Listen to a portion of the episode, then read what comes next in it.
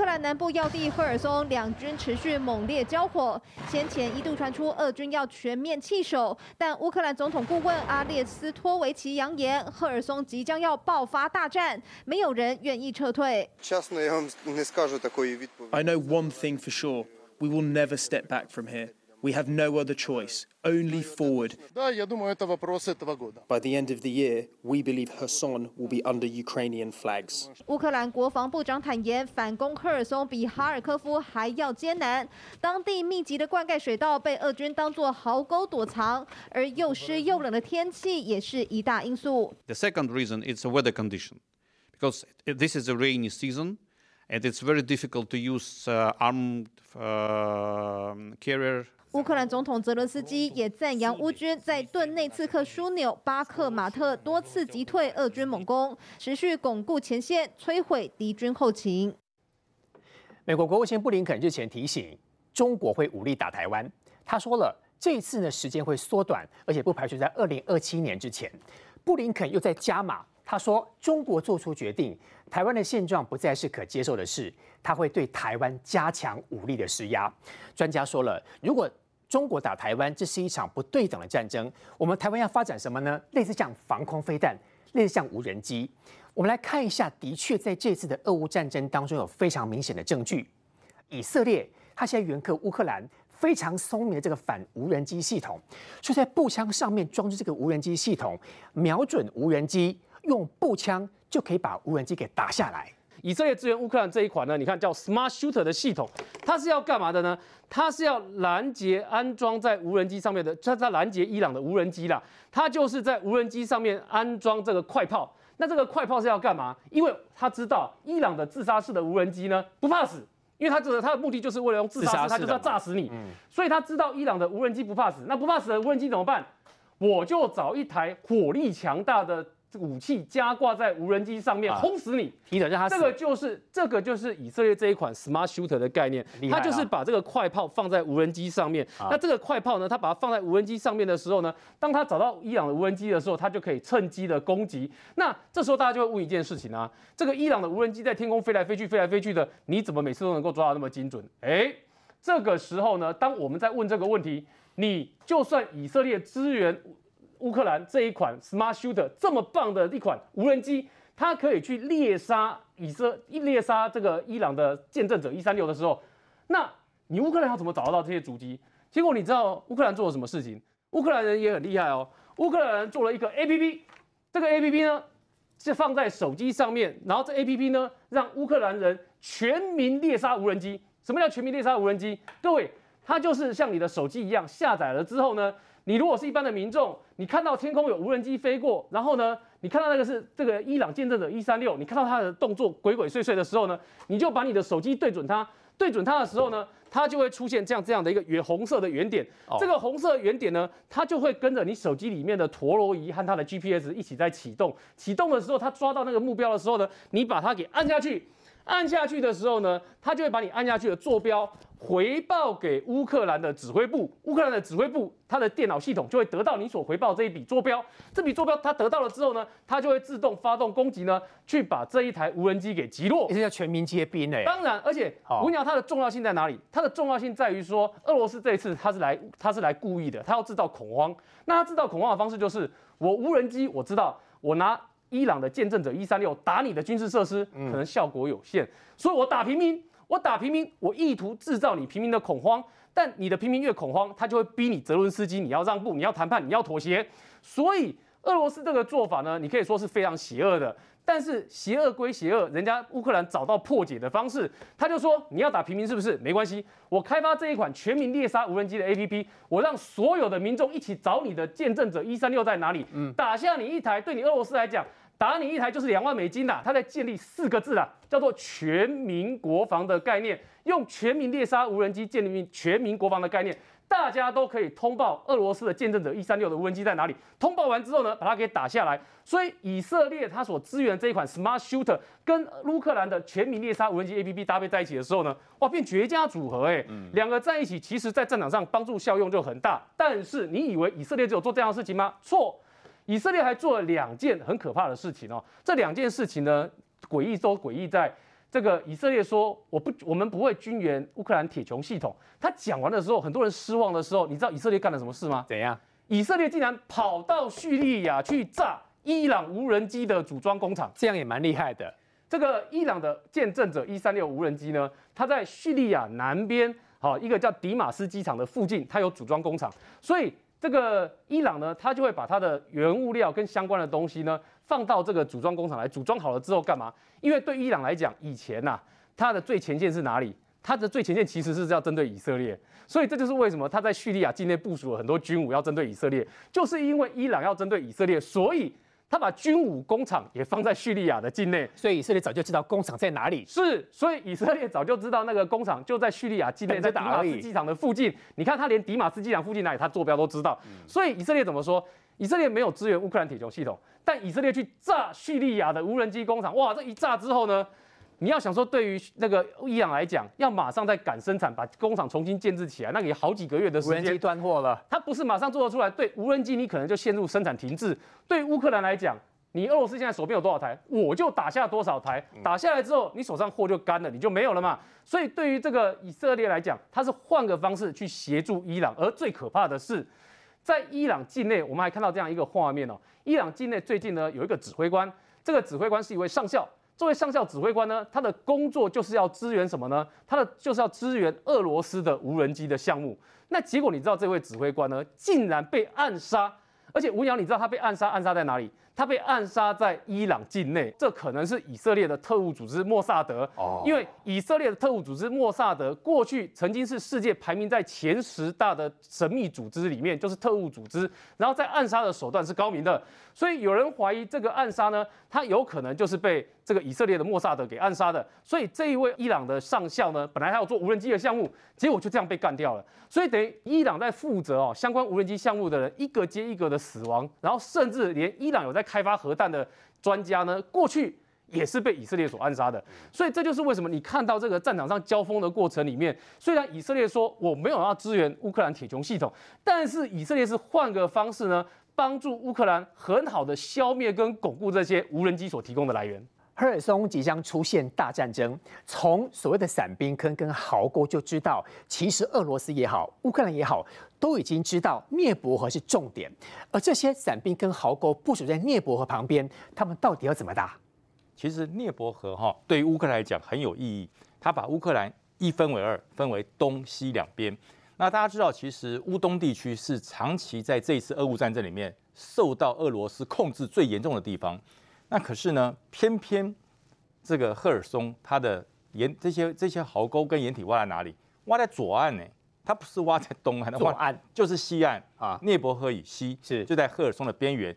也就是说，俄罗斯预判到乌克兰会从东往西打，嗯，那东边不是俄罗斯的强项吗？整个乌东不是几乎断在他手里面，表示说那个地方已经松动了。可是他忘了一件事，赫尔松以西那块地方。不管是呃，你你你不管是从西边来，从上面来，还是左边来，那那都是乌克兰最人最多的地方。对，所以他怎么这么确定他的敌人一定是从东边来呢？他误判情势。对，那如果敌人从后面来怎么办？敌人是从西边来怎么办？啊，那这个掩体就变成埋葬自己，变坟墓了。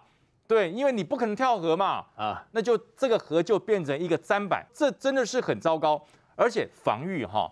俄罗斯算是强国，防御不应该这样做的。嗯，强国的防御是以歼灭入侵之敌为主，但战力不够。对，正常的话应该叫机动防御，因为整个俄罗斯哈，它是机甲部队为多，兵力又强，它应该是少边少兵守点，多兵机动，让渡河的部队进入它的袋口之后消灭它。嗯，这是强国的防御。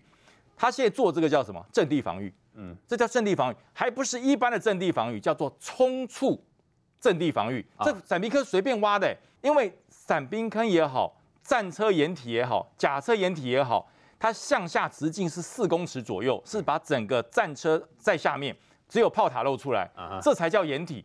这这哪有四公尺啊？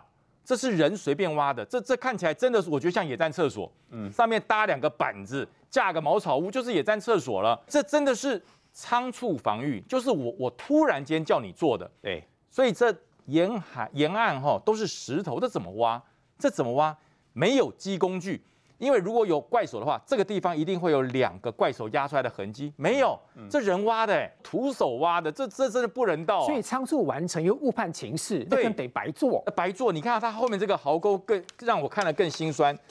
这个壕沟你看这么长一条，这边是河，如果敌人不是渡河来呢？就算渡河来。他完全看不到前面，因为地球是圆的嘛。对，那个河面他看不到对岸啊，所以他完全没有办法掌握对岸敌情。那么敌人如果是从西边来呢？嗯，那这里面的人真是很惨哎，就把你全部逼到壕沟里面，全部一起抓起来。对，直接俘虏，直接俘虏。所以我说，为什么泽伦斯基的军事顾问说，这将会是俄乌战争来以最惨烈的一场作战？嗯，因为以前的俄俄罗斯的士兵啊，乌克兰还没有来就跑了。所以没有产字可言呐，先跑了嘛。那这一场壕沟一挖，掩体一挖，就表示俄罗斯的后面有督战队。乌克兰非常聪明，所以这一次直接把它瓮中捉鳖。如果把赫尔松整个涅伯河的出海口控制了，我说句实话，克里米亚不保啦。克里米亚真的不保了，因为它没有补给，它连交通都被断了。整个赫尔松把出海口给控制住之后。乌克兰，你你看这个克里米亚，他要他要往俄罗斯的桥里面炸了嘛？他要从海运进来也被堵了，那这个克里米亚就就变成堵，变成一个一个孤岛了。所以现在普京怕不怕？他非常怕，他不但怕他无法有战果，他可能怕连二零一四年的都要被拿回来。其实俄罗斯有非常多库存老旧的坦克，好几千台，所以他几好几千台的库存全部都打光了，现在变成是必须赶紧的生产最新的坦克、战车的生产哦。呃，可能没有大家想象的像生产汽车那么容易，因为战车的主体哈，它是铸铁，它是铸铁，就是融成一块，它不是用焊接，它直接一块的，所以说它一定是要把仓库里面已经找好的车体库存拿出来，拿出库存，然后征召所有可用的引擎，把它拼凑成一辆战车。补强库存了。对，就先打库存了，因为已经没有了。它跟美国不一样。这段时间，你看苏俄俄罗斯也放出消息，那美国说好，你放就放吧，就说美国跟北约的库存军品已经打光了啦，所以说未来可能都没有军品可以打了。可是他们忽略了，美国在二次大战为什么强？不是它库存多，是它生产的快。美国从二战以后，他就做了一个呃所谓的战争生产法，它所有的螺丝规格相关的器材工业都是统一的美规，所以它征召起来很好用。我要一万个。一千万个螺丝钉，他就做；我要一千万个履带的城市，他就做。所以它可以组合，它有战争生产法。俄罗斯没有啊，它的所有的军备都需使用军需库存，然后来组合。它哪有这么强大的工业能力？所以只有把库存拿出来，他把这些后勤的指挥官逼疯了也做不出来啊，因为它的生产线没有那么大。嗯，那之前俄罗斯之所以成为世界第二强国，所以它这么多年来。库存的东西够多，可是库存的东西你要把它维持到可妥善可用不容易啊，因为一个战车放那个地方，你不管它，放一年就不会动了。所以说他现在要把库存拿出来要使用，来，哎，你弄不好有刑责，弄不好我要抓去关，你关也没用啊，就没有这么多的生产线，没有这么多的减风线。那当时库存的时候，如果没有库存好，没有做好库存的管理，这个战车拖出来它是不能用的。我们先告诉大家目前的战力对比。目前的战力对比，其实俄罗斯的部队呢，它大概在这个赫尔松一带开始在集结兵力。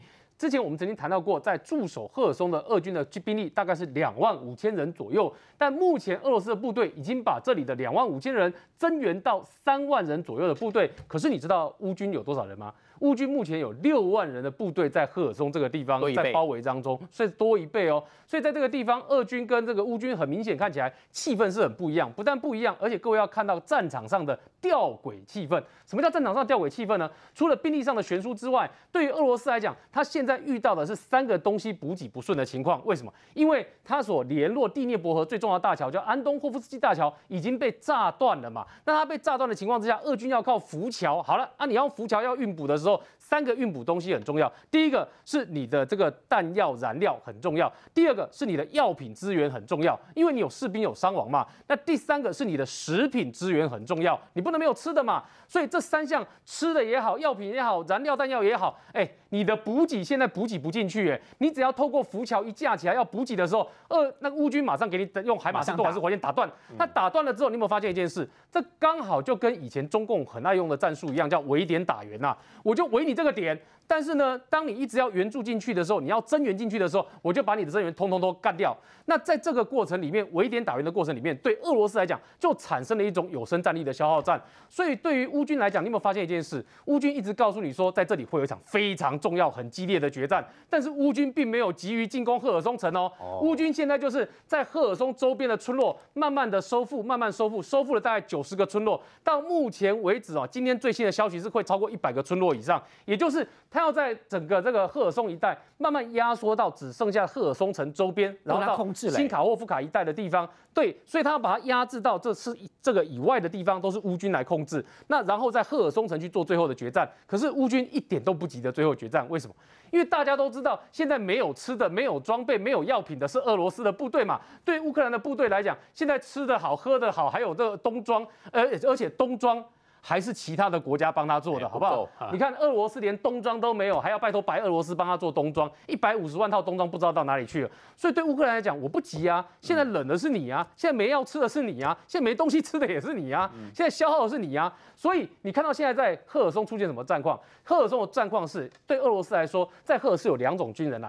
赫尔松的两种军人，第一种军人他是职业军人，第二种军人呢，就是我们讲的。动员兵呐，就是这一波普丁哦，为了要补进这些兵员，人力不够了，所以呢，到处乱找人，乱找人，数值不一。然后最重要的是，训练连二十五天都没有，就直接送上战场去。很多人开枪打没有几发，也送上战场去。送上战场去的结果是，这一批动员兵，我请问你，你是动员兵，你要打仗还是不要打仗？你要卖命还是你甘愿被俘虏？我必须。很多动员兵都觉得我甘愿就是被俘虏，我俘虏还保有一条命。对于俄罗斯的动员兵来讲，动员到战场去的结果是你越动员越多，现在啊要跑掉的也越多，而且这些动员兵呢，现在最惨的状况出现了嘛，我拿不到薪水，然后装备都要我自己买。那你想想看，各位观众，这种仗你认为这些动员兵打得下去吗？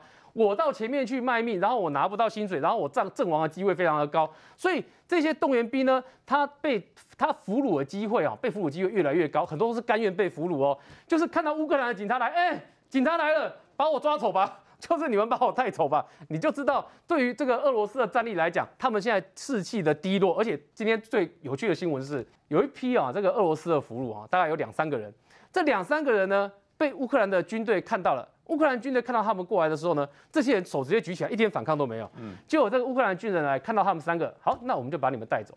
要带走的时候，你知道这三个人做什么事情吗？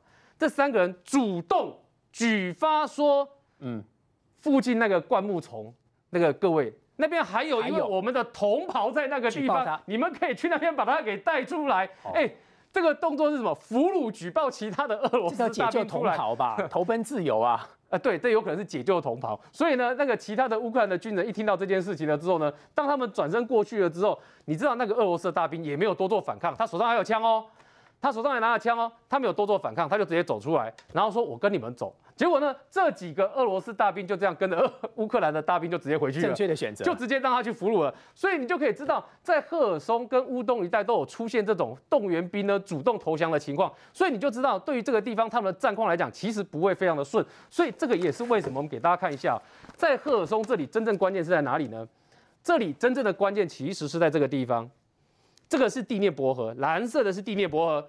第聂伯河本来这个地方都是俄罗斯的区域哦，结果这俄罗斯的区域来，乌克兰分两个方向进攻，这边一个方向，这里沿着第聂伯河过来一个方向，所以沿着第聂伯河已经打到一个叫做买洛夫的地方，买勒夫的地方，然后正准备要往新卡霍夫卡这个地方前进。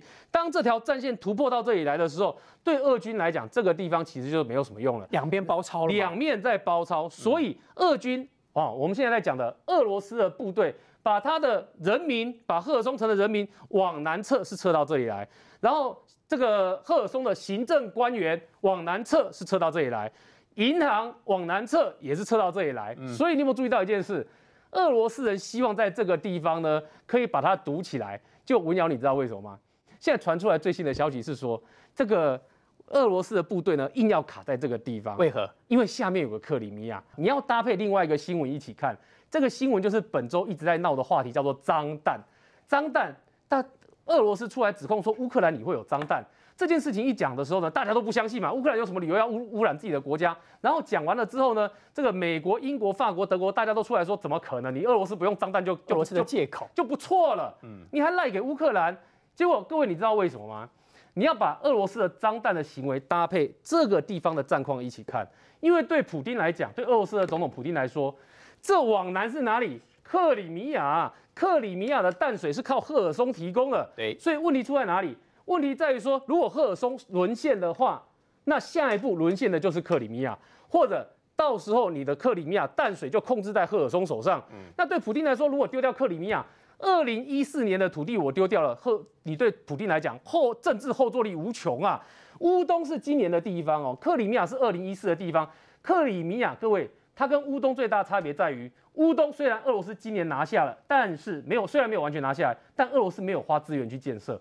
克里米亚，普丁是拿俄罗斯的纳税人血汗钱去建设的，嗯，然后新建的很漂亮，所以对普丁来讲，克里米亚我花了那么多的钱，现在如果被拿回去了，我无法交代，没变。所以他现在，普丁现在打的如意算盘就是，我先指控你乌克兰有脏弹，那为什么要指控你乌克兰有脏弹？因为我指控你的时候，美国、英国这些国家就会出来反驳我，出来反驳我的时候，我表达一下这个，我可能哦，就是画个底线，你们乌克兰如果同意我说以此为界。第聂伯河以北归你们乌克兰，第聂伯河以南归我们俄罗斯。那这场仗呢，这个底线成了之后，那我们谈判就有机会可以达成。嗯，但是很显然，这个这个谈话一出来之后呢，乌克兰人不接受，美国人也不接受，北约也不接受。为什么？因为战况大家都看得出来，是乌克兰越打越有利，而且乌克兰有收复领土的正当性。所以你俄罗斯即便哦耗尽心机，想要在这上面跟人家玩心斗，但对不起。对于这个乌克兰人跟北约和美国来讲，人家认为这个地方就是属于乌克兰领土，他们就是能够拿回去。战场当中，俄罗斯真是兵败如山倒，就连俄罗斯的高官这次都被乌克兰的阿兵哥给抓到，抓到之后俘虏他不够哦，还要把他抓起来，让他回去跟他的家里面的人要钱来，等于是一鱼两吃哎。那真的很不可思议哦！这发生在顿巴斯地区哦。顿巴斯它有一个武装部队是属于亲俄，以前是属于亲俄的分子哦。那事实上，他们以前呢，在这个战争没有发生之前，他们干什么事？他们就最常是绑架平民啊，来做那个勒赎啦，勒赎。就没想到呢，现在把这个勒赎的脑筋啊，动到了俄罗斯的职业军官手上。高官也太弱了吧！真的很夸张，而且这是真实的。为什么？因为他们就是这个武装部队把俄罗斯的军官绑架起来之后呢，哈，就。开始呢，就发先发他的照片，然后传给他的家人、老婆跟岳母哈。那当然回去就要开始啊，妈，我被绑架了，赶快这个来付钱赎我什么的。那为什么这件事会曝光？原来是啊，这个军官打回去打电话回去求救的时候。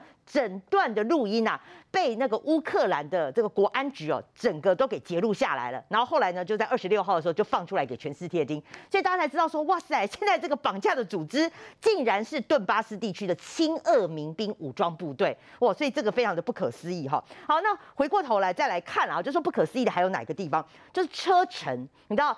车臣的军队哈，尤其他的那个强人总统卡德罗夫是非常有名的。这个第一个，他非常有名的是普丁的小弟嘛。第二个，他是以强人自居哦。第三个，他以前非常非常喜欢放抖音。然后他抖音的是因为他的卡家军嘛，卡家军就是通常以恶魔啦哈那种以强悍著名，不怕死，视死如归。而且那个卡德罗夫蛮有趣的是说，刚开始呢，这个乌俄战争哦发生之际，只要那个哈。卡军他所谓的这个车臣军队出征之际啊，他们就非常喜欢哦哈呃，就喜欢那个喊啊，有气势。对，然后比如说他们攻占一个地方，马上就插旗子啊哈，然后就是这边喊，然后那个卡德罗夫就非常喜欢把这些影片。放到自己的抖音上，那么为什么我说很有趣？是说，因为他跟一般专制集权的国家的领袖比较不一样，像普京都很低调啊，你连他的行踪什么都不知道。但是卡德罗夫就非常的高调，他一点风吹草动，一点小事，他很喜欢放他的抖音啊，哈。那坦白讲，就说最近哦，他他那个卡德罗夫这边发了一个抖音哦，就比较罕见。他发了这个车臣军队的哦，这个一些罹难的这个呃将士们哈，就放了一个影片，但是他影片里面呢很罕见哦，就是完全没有名字，就只有这些人的这个照片啊，还有一些影音的动向啊，就外界在揣测说，这跟卡德罗夫以前很高调啊，作风不太一样，对，作风不太一样。那不知道说是不是把这些名字都遮起来，是不是就是呃比较各资啦，或者是说他们这个真的就死了太多人了哈，所以就开始现在变得很低调，不敢再高调了。不敢再高调了哈，那也不敢再摇摆了。那事实上，卡德罗夫这这几个月来，因为随着这个呃俄罗斯军队节节败退哈，哇，他现在整个矛头也指向了在批评普丁。那另外呢，就是说还有一个比较匪夷所思的部分是莫斯科，莫斯科现在正在进行军事戒严。为什么？对，我们可以看到现在这是莫斯科的一个控制莫斯科啊。对。这是莫斯科的市长，虽然说没事没事哈，我们这个一切如常啊，但是你看到这个场景，你所有市民会惊喜吧？你在台北市，你可以看到哇，那个什么战车啦什么的，这个开到开到市区里面，这个不是借人，这是什么？有暴动，莫斯科。那当然现在有揣测两种状况了哈。第一个状况是有传出说，是不是因为有这个民众开始反普丁的民众哦，因为那个最近不是普丁在三十万。三十万的这个后备军在号召吗？哈，那包括他们的小孩、家人啊、兄弟啦、父亲啊，通通上战场，他们受不了妻离子散、家破人亡了。所以这些反普京的民众哦，他们打算要酝酿、要发动这个抗争啊，要叫普京下台。所以现在开始有莫斯科戒严这个状况。那第二种状况更恐怖哦，现在是外国媒体在报道说，是不是俄罗斯的联邦安全局跟国防部在进行斗争，而且已经不是内斗，是血淋淋的斗争，因为有有拍到。说，呃，这个有进行这个亲卫军啊，普丁的这个亲亲卫军，竟然哈就开始逮逮捕大批的军事人员。嗯，对，把一些军事人员都大批的逮捕了哈。那我刚刚讲过，其实不只是那卡德罗夫要找绍伊古算账，连他们的这个联邦安全局跟国防部现在要赶快找戴罪羔羊，因为战争看起来会失利高层闹内讧了，现在。对对对，那甚至已经开始进行大规模的逮捕行动了哈。所以现在说这个俄罗斯的这个军事戒严啊，是不是跟他们自己的这个内讧也有很大的一个关系？好，那你说俄莫斯科的现在开始戒严哦，包括这个西方的企业也撤离了，它的中阶的哈这个中阶的精英都跑光光了，还有谁要跑？当然是普丁的政敌呀！普丁政敌赶快跑啊！那这一位呢，是俄罗斯非常有名的一个媒体大亨，也是名媛呐，哈，蛮漂亮的，四十岁哈，叫做这个苏布查克，苏布查克。我们现在看到他这的当时呢，他现在人已经跑到立陶宛了，他绕跑了。对，比较特别的是，他拿的是还是以色列的护照哦，哦，所以才能跑得掉。你说他跟总跟普丁选总统，拿的是以色列的护照。对，你说对了。他最特别的是，他二零一八年曾经跟普丁在角逐总统啊，这个是在他之前啊，之前跟普丁见面的时候，两个人会面的一个状况。他长得蛮漂亮的。那说实在的，他的背景哦，因为为什么他他比较特别？因为他的父亲，他的父亲呢，曾经是圣彼得堡的市长，而且曾经是普丁的上司。那甚至有传说，他的父亲还是普丁的政治导师。嗯，那既然你跟普丁关系这么亲密，没想到他的女儿竟然呢选择跟普丁做死对头，还跟他角逐总统。那现在呢，当看起来了哈，他有点兵败如山倒了，因为他的企业啊，他的企业下面他的大将啊，他的这个商业部长、商业总监，前几天呢才被大规模的还被逮捕。那那这个罪名是说他敲诈勒索啦，哈，敲诈勒索。他。对，那是不是会往上往上斗争到他？而且听说如果一旦抓到的话，哈，他最早被判十五年。天哪！被判十五年，普京的政敌，对，在那个牢牢里面都不会有好下场，所以他听到这个消息，已经先绕跑，现在目前是跑到立陶宛去了。战争重点就是一定要看清楚对方的资料，看光光。这是美国媒体提到的一个相关的资料，就是原来中国的火箭部署在哪里，在整个这些地方都看光光，用这样的方式来警告中国：如果你对台湾，千万不要想有任何越雷池一步。其实，如果光是看光光，没什么了不起，因为美国的卫星侦造技术是很够的啦。不止看光光，是连你的内容、你的人事、人物志、人事背景，还有你的所有训练的技术程序，他都知道，这才可怕。等于说，你整个火箭军毫无毫无秘密啊，嗯，毫无秘密，全部摊在阳光底下。为什么这样做？我等下跟大家讲，因为这个要显现了。中国他讲了一个他的战法，就叫做什么奔袭台北嘛。这个日本的媒体也讲出来了，他的三个步骤：第一个攻心为上，兵贵神速，拿下首都。哇，听起来可怕，雄壮威武，十二个字就把台湾吃掉了。其实他在攻心为上前面还有四个字，他隐藏起来了，叫做什么？叫做分化团结，要分化你。我一次要打下两千三百万人，或者说打下超过二十万以上的国军，还有四十万以上的后备军人，他打不下来，他给你切香肠分化，他做了很多认知作战，对他给你分化。以前的分化很简单啊，统独嘛，非统即独就是分化。他发现统独不好分化，因为现在维持现状，他也把它变成变成独了，那现在变成它分化不了，统独没有发生效果，哎，统独分化不了，所以把国台办国台办给废掉，几乎废掉了，对，这一次虚极化了，没有一个人在中央委员会里面。他现在的分化改成什么？战与不战。哦，你要打仗还是不打仗？要逼和逼谈判。对对对，你看这个多好分呐。嗯，对不对？俞北辰就是战派的，那你不想打仗就不要跟俞北辰站在一起。哎，像台湾分裂，哎，就他分派嘛，一个要打，一个不要打，分两边呢。对，所以马上就有人跳出来说，哎，投某某党就是要打仗，投某某党就是要和平，这不就是分化？嗯，以前都是统独。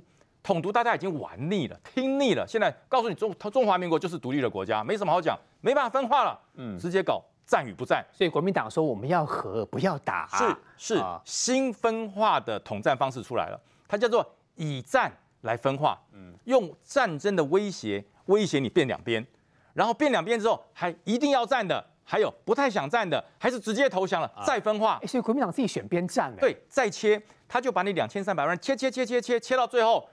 只剩一小撮人要誓死抵抗，那习近平就太棒啦！这就是攻心为上啊，就是第一步啊，攻心为上啊。第二步是什么？兵贵神速，兵贵神速要有一件事才可以兵贵神速，要隐匿企图。你你你要动，你要动兵，不能让我知道啊。嗯，所以呢，这个就来了，美国就告诉你，你想隐匿企图太难啦。哦。你的六个火箭基地啊，我都全部给你抓出来了，对不对？你六十一在黄山，六十二在昆明，对不对？六十三在湖北怀怀化，六十四在兰州，六十五在沈阳，六十六在洛阳，总共有四十个旅级的基地，全部抓出来。没关系，我们就对准，对，我们就瞄准它。你飞我就打你，你一动我就知道。为什么？因为我只知道位置不打紧，我连你的。前后任主官是谁，我都知道。应该我们都有这相相关的资料。对，然后呢，主官一调动，你的后勤保障一调整，你的通信资源一调整，我全部都知道。嗯，你没有办法秘密企图如何兵贵神速，所以他出不了兵。对，你根本用别的方法，你根本动不了如何神速。所以这就是美国警告你了。你要打台湾，第一步就是导弹嘛。你的导弹的动向，我一一清清楚楚告诉你，你动不了。没有命令就没有兵贵神速，所以进入第三就是什么？我我我要拿下首都，夜袭台北。对，夜袭台北拿下首都，那这要怎么样？这个不是靠习近平的解放军啊，不是靠什么张幼霞，靠什么这个何卫东，不是，要靠里应外合，要靠里应外合。当我要拿下首都的时候，我告诉你，你大家想说，哎，飞弹怎么还没来啊？渡海怎么还没有来啊？内部的特工人员，这些内应人员就开始搞了。哦，他这样造成。台湾内部的混乱啊，造成内部的恐慌，然后再加以少部分的兵力，他就里应外合。他故意放消息说他夜袭台北，他是故意的，故意的。所以很多人认为他真的会来，对，故意不来也认为他还是会来。对，就是造成一定要你造成你内心的分化、恐惧、秘密企图、里应外合，他才可以达到所谓的攻心为上、兵贵神速、拿下首都。又是一种认知作战，这是一个认知，认知配上武力。以前单纯的认知，单纯的。这个所谓的统战没有用了，统一跟台独没有用了，就直接告诉你战与不战，要与不要，最快就是这样子。所以你认为说，包括打台北、打高雄，可能都不见得是最好的方式。你之前说过以战逼和，他也许打一个东沙岛，他也许打一个金门岛，先把它占着，是要求蔡英文跟他谈，是这是你认为的方法？对，你要战还是和，不再讲什么呃这个一国两制。他不再说什么九二共识，对，一这次都没有，不说了，不说了。统独对他讲没有用了，他发现这种民族主义的分化太慢了，我直接用战与不战的分化，用武力逼迫你选边站，用武力逼迫你垮台，他觉得是最好的方式。所以呢，要面对这个状况，台湾只有一条路可以走。以前老蒋常常讲的叫做精诚团结，就是团结一致，凡事啊成于一，败于二三。你只要没有办法一个鼻孔出气反共。那你就被他吃掉。二十大之后，这些所谓的军委主席、军委委员、副主席等等，其实大家看出来全部是陆军，其实都是陆军，但是他们的在习近平心目中的分量大有不同。但是全部都是习近平认为绝对不会违抗他命令，他说一，他不会说二的，要听话，要听话。习近平要的就是第一个要听话，第二个少说话，第三个叫你做什么你就执行命令。变哈巴狗了，对他就是要这种人。习近平手下不要有狠将，他手下要奴才就够了。那么张幼侠打过仗，他打过仗，他打过老三战役，也打过陈越战争，嗯，但是那都是他二十多岁时候的事情了。现在呃要跟现代战争挂上挂钩，我不认为张幼侠挂得上，但是他是个精神指标，就是我们解放军中央军委会有人打过仗的，可以吹嘘说打过仗，对对对，哪怕当时他很年轻，对这些解放军最喜欢拿来吹嘘，就是说你知道，把上衣脱下，你看这一道伤痕呐，光荣的伤痕，这一等功，他就是要这样子，对他就是精神象征。那么何卫东呢，是这一次在裴洛西到台湾来的时候，他。八枚飞弹围台，这段时间他说解放军能够从台湾头上飞过去飞弹，就只有何卫东了，就是他，他下决心，他只要下命令就好，下决心。技术支援谁支援？李尚福支援。李尚福算是科技军官，他是火箭军战略支援部队的上将，他甚至对于卫星、火箭他都很精准。所以说何卫东下命令，李尚福提供战斗支援。所以这是习近平说，你看。我多有 gas 啊！我多有战略观啊！绑在一起还缺一环，就是军委会的委员刘振立。你看五十八岁，哎，五十八岁就干上将，哎，不得了啊！比台湾升的还快啊！为什么？他是负责后勤保障。我有了作战计划，我有了张幼霞的精神指标，我又有了李尚福的战斗资源，缺什么？缺粮草。他是搞后勤资源的，如何把这些粮草支援前线的作战？如何把粮食、水？油各种粮墨资源，他是专长，所以说习近平他布出了这一群人，不能说是都不懂，各有各的专长。可是问题来了，问题来了，他们知不知道解放军有问题？知道。你问张幼霞知不知道？他很清楚。你问何卫东知不知道？我可以发八枚导弹去吓一吓人家，我真的要打行不行？他知道。你说李尚福知不知道他的火箭技术、战斗支援、他的晶片精准度有没有问题？他知道。刘振立知不知道说我的后勤保障能够满足渡海作战吗？他知道，可是知道归知道，不敢说啊。态势还是要摆出来，不敢说。习近平说行不行？报告同志，没问题。他只能说没问题，就是 yes man 嘛，都是 yes man。有问题不敢说，这是军中军事科学决策最可怕的事，不敢说问题。反正打完之后不是成功就是失败嘛，那跟我何干？这叫生灵涂炭呐。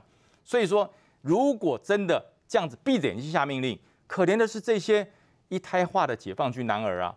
他渡这个台湾海峡，说句实话，用那个轮船，用那个滚装货轮载士兵，看起来载很多。我告诉你，那个在下面底层舱吐翻了。为什么？他那个是渡渤海用的，渤海是个内海，你要过台湾海峡，三月份以前东北季风这么强，那下面真的是吐翻了，真的是天晕地旋呐，完全搞不清楚。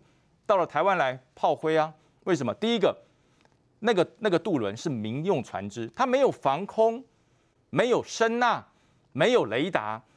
那我们的飞弹，说句实话，那那真的是太好打了，真太好打了。我们都不忍心让这些人沉没海底。可是你要过来作战，你要侵略台湾，一定会做，我们一定会攻击你。那何卫东敢不敢说？不敢说。李尚福敢不敢说？不敢说。张幼霞心想：我都七十二岁了，就这一亿了，打了。所以。最可怕的是这一群军头，没有人敢跟习近平说实话，一说实话就跟胡锦涛一样被架走。美国国务卿布林肯提醒说，中国会打台湾，而且时间会缩短。我们来看这一次中国二十大之后，整个习近平的这个部署，我们看到几乎都是陆军，没有海军，没有空军。想请问，如果按照习近平这样的一个部署，他到底在规划什么？他用什么方式来攻打台湾？习近平自从现在当皇帝以后，他就进入到一个波浪交易参雄的境界了啊！就是说，包括他这个政治局常委那六个，也不是他商量的对象，因为皇帝没有在跟人家商量的啊。所以他现在包括美国、包括日本这些国际的这个分析家，包括美国的国防部、海军作战部，都认为这一个呃中共现在要来攻打台湾的几率会提升。好，那这个提升的这一个。这个状况呢，就我们就会发现说，哎，那他对这个军委会的委员呐，他到底怎么安排？结果你发现他大部分都是陆军，因为接下来的战争啊，就刚刚提到，不战战争可能就是进入一个无人机的战争。那无人机的战争啊，它的目的就是先摧毁台湾。对对，这个习近平来说，那所以这个今年美国就公布了一个中国的这个火火箭军的部署的状况。其实他是在跟习近平讲说，令堂给笑，烈火箭坑子对卧龙站。卧龙站哦，不要想用火箭打台湾。对你，你不要想那个。可是对习近平来说，我刚刚提到，就各位要记得，他现在已经进入一个皇帝的境界啊。等于说，他不只是对国际情势的这一个很容易误判，他可能对国际情势是一个傻子，他也可能是一个疯子。所以，美国要不断的提醒他，日本也不断的提醒他说，你不要对台湾来做这一个呃轻举妄动。所以，日本现在有专家说，哎，那习近平可能打台湾的时候，他就是怎样，先攻你的心，攻心为上，接下来就跟你夜奔台北。然后直取首都哦，所以他接下来的这个战略上呢，他会不断的用军事的力量，不止恐吓台湾，他很有可能在无人机去弄你的金门、马祖，甚至澎湖。就说他如果第一个目标不是金马，是澎湖，那对台湾来说就很为难了。也就是说，他这一个呃所有的进攻的对象，如果是在澎湖。那对台湾的这一个国防部来说，那打澎湖的时候呢，这个台湾就进入到一个很为难的这一个呃境界了。他要挟你跟他谈判的概念。对，那所以才会有国安局的分析说，他可能跟你以战逼谈哦。所以对对现在中国的军事部署来说，他未必最后需要去登陆台湾。嗯。哦，那他就是先摧毁你。可是对美国来说，中国中国的任何的军队的移动。哦，任何的这个全部都在卫星下面，就说你根本看不，就说很清楚，你只要部队在移动，都都看得清清楚。但是你不要低估习近平现在当了皇帝以后啊，他可能就进入一个那种疯子的这个状态，所以他也有可能在最近几年，他要跟你说我要武力统一台湾，是西元几年几年，搞不好跟你说我要二零二七年，我要二零二八年，清差一共哎，然后他讲了以后，你觉得说哎，他搞不好只是吓吓台湾。可是要记得，他现在是一个皇帝，一波浪堂而长雄，他就有可能做出这种愚蠢的决定。选举倒数一个月，抗共保台会不会成为台北市市长选举当中左右这三卡都最关键的因素？我我认为哈，通常地方选举两岸之间的因素影响不大，但是这一次影响绝对有。为什么这么说？因为二十大刚好二十大结束，而且习近平的。个性跟以前的领导人完全不一样，嗯，反而是比较像毛泽东。他那么独裁，对，像毛泽东，就是说他的做法是不顾后果，不顾后果。现在连踩刹车的人都没了，嗯，唯一最有本事踩刹车的胡锦涛被架走了，所以没有人敢踩刹车。那么这一次的两岸的关系，真的是会影响到人民的内心的安全感。所以蔡英文总统，我觉得他做的不错。为什么说做不错呢？他没有把这个二十大的。危险因子拿来成为政治的筹码来选举，我觉得这是对的。三军统帅应该要这样，嗯，所以很多人说，哎，蔡英文总统怎么不把这个两岸的关系拿来？我说千万不要，因为政权的维护永远比不上国家安全。但是阿中可以，对，但是你地方选举的人，你可以说这是高招。对，就是我我我三军统帅，我不要说我是有兵权，我有决定国家战与和政策的人，我我我不说，我低调。但是国军去勤勤练、勤训苦练。加强国军的建军备战，这是对的。嗯，那至于说两党的候选人，你就可以逼他表态啦。对，对不对？你就可以逼他，他一直问你高端，一直问你高端，你就问他说：好，高端的事情我一定会回答你。你先告诉我，你要不要反共？你针对习近平这种无良暴政的政权，你要不要抵抗？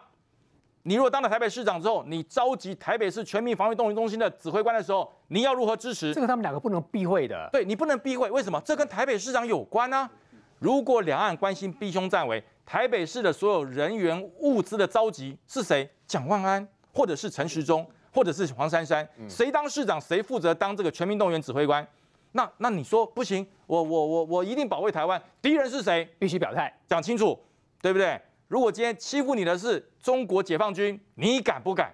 如果你不敢，这就是重点所在了。不到一个月要选举了，这一次选前之夜非常重要。后来是民进党拿下了十一月二十五就选举前那一天晚上的选前之夜的凯达格兰大道，郭平栋可能干巴公一波抢掉哈，现在讲话还蛮直白，他说都是陈忠正在恶搞，抢到就抢到了，他没有抢到，为什么国民党还是如此的不甘心？台北市的这个这个选前之夜的场地啊，它是在网络上抢的，就像我们在抢五月天的门票，现在大家都抢不到，或者是韩团最近要去高雄，我们也都抢不到，一样的道理。那陈时中的阵营就派了一堆人，十二点一到，五四三二一就抢，然后抢到的时间是三秒钟，到了就抢到了，三秒钟，对，三秒钟就抢到了。好，那那你蒋万安的阵营？现在出来抱怨的还是他们那个主委，之前还当过台北市的民政局的这个局长，还是党部的主委，你不知道是这种方式吗？其实这个题目还蛮无聊的啦，就选前之夜在哪里很重要吗？你在凯达格兰大道就会就会第当选吗？这个气势很强，在凯大你要有那么多人呢？也是啦，你看，所以现在这个蒋万安回到回到他阿宙的地方，好，他阿宙的那个那个。中正纪念堂，他阿祖在后面，然后呢，他就可以在那里讲讲话给他阿祖听，这也不错啊。那因为中正纪念堂那个场地是包起来，所以那个地方的人可以比较少嘛。其实蒋万安你选到那个地方比较好，因为你就不会这样稀稀落落。陈时中现在选到凯达格兰大道总统府前面，你敢看到哇，这人盖不完不？然后你看那个那个黄珊珊比较聪明，他就选那个市民广场，也不是说你抢到哪一个你都会动算。那些而且现在的这种造势活动啊，你一次要找五万人、十万人来很难的啦。而且现在因为都网络在直播，那大家都有不同看这种造势晚会的平台，好，所以这个题目其实蛮无聊。就像我们在新北一样，新北不是用电脑抢的，新北是要发公文去的哦，发公文去申请。然后呢？那比如我们 跟侯友谊一起申请，先发公文，对，发公文，而且他规定你哪一天才可以发。哦，那请问你要哪一天发？譬如说。今今天早上九点我们才收件啊，这公务员开门九点收件，啊，结果我们送去的时候，哎，前一个已经送签了，因为他八点五十九我们就送件，所以这种东西其实蛮无聊的啊，就是说场地一个候选人也只能去一个场地嘛，大家在那边吵这些东西，其实蒋万安你是没有东西，什么东西可以吵了哈。啊，你著带中正纪念堂，甲恁阿祖报告，讲你有啥要选代表企业市长，啊，那个基地地方本来就是你们的基地，对你们来说才是好的，不要再计较凯达格兰大道。